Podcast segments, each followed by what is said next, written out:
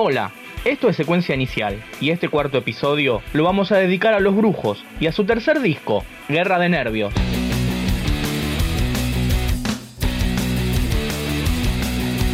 El año 1995 encuentra el nuevo rock argentino totalmente instalado. Lo mejor que pasaba en la escena estaba vinculado a este movimiento, y particularmente a los brujos, que estaban en su mejor momento, al menos en mi opinión.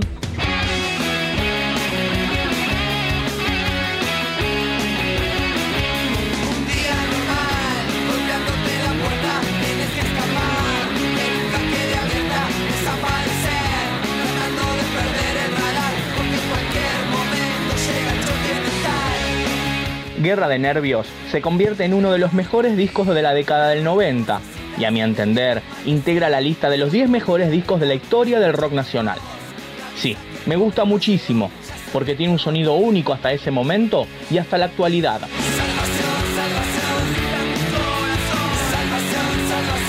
Además, historias apocalípticas, personajes fantásticos y escenas de cine clase B terminan de armar la propuesta perfecta. Escuchemos a Winca y a Mino que nos hablan de las influencias que tuvieron los brujos al momento de pensar Guerra de Nervios.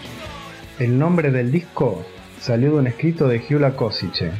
Nos pareció que representaba la energía del grupo de ese momento dentro de una mixtura de realidades. El agua como motor artístico, el apocalipsis planetario del cine clase B, la ciudad hidroespacial y los viajes astrales.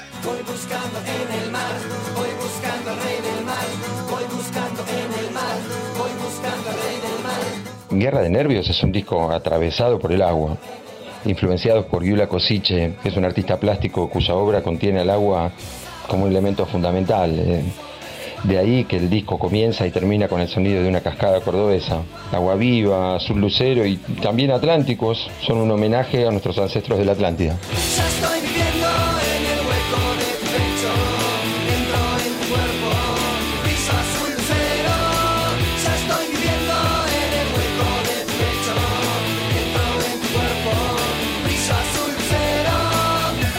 Ahora, Edna Rocker nos cuenta algunas cosas vinculadas a la concepción del disco.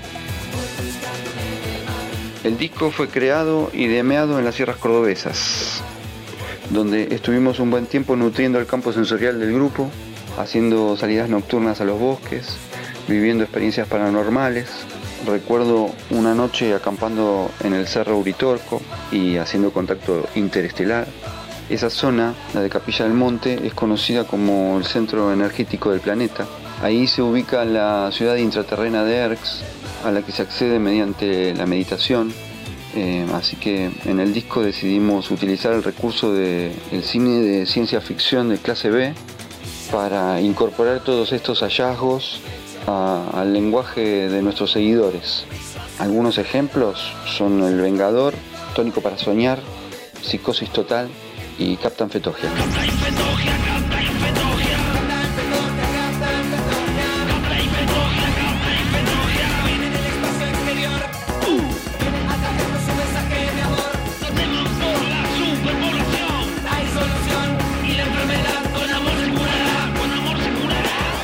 Para sumar particularidades, Guerra de Nervios contó con una gran cantidad de invitados especiales. En este disco tuvimos muchísimos invitados.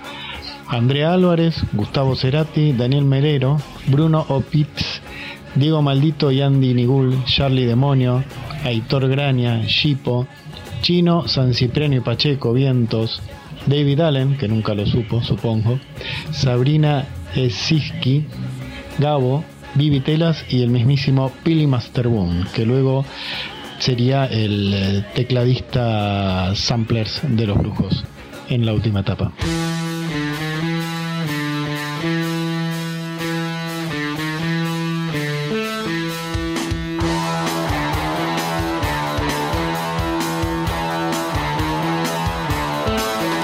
Tener a Gustavo Cerati invitado nuevamente, eh, siempre un honor para nosotros habíamos pensado, creo que el detonador y tónico para soñar para que tocara. o creo que solo el detonador y tónico para soñar surgió ahí, y Reina en las Nieves también surgió ahí. Y Reina en las Nieves, bueno, tenía un espíritu y con las guitarras que grabó él tomó otro espíritu y el tema se transformó en otra cosa. Bueno, esa sesión la recuerdo particularmente eh, porque Gustavo eh, es uno de nuestros grandes ídolos, así que este fue un momento, como siempre, emotivo.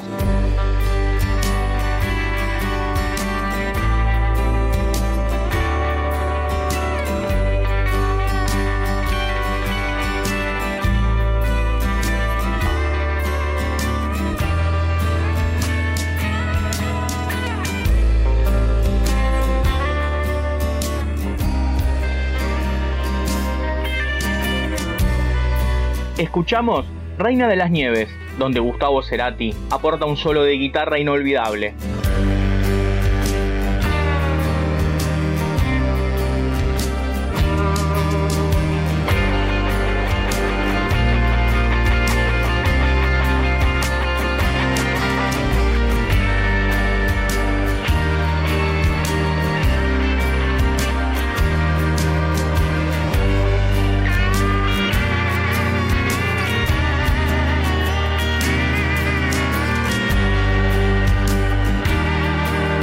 Ahora, escuchemos un fragmento del demo de esta canción para apreciar las diferencias entre la versión que formó parte del disco y la que quedó fuera.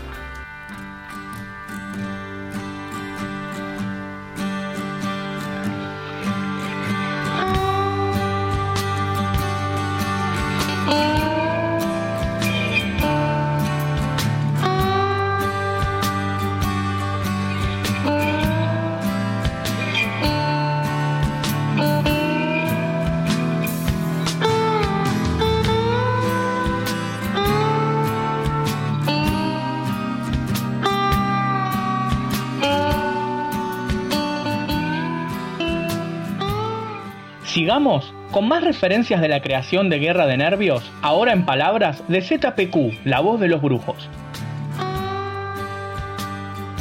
En la gráfica del disco aparecemos en distintos pósters clásicos del cine de ciencia ficción, generalmente de los años 50 y 60, como parte de los argumentos de, Guerra de Nervios.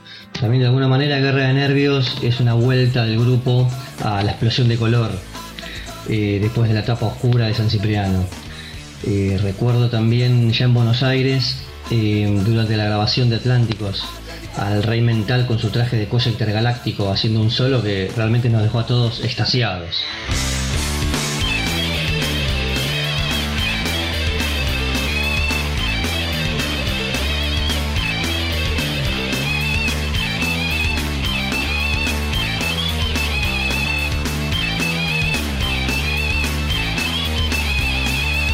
El agua. El agua no como uno de los cuatro elementos, sino como un fluir de vida, de energía, dando acentos de diversidad y de equilibrio, de sustancia que emerge de semisferas y de planos comunicantes. El agua como significado y como eterno significante.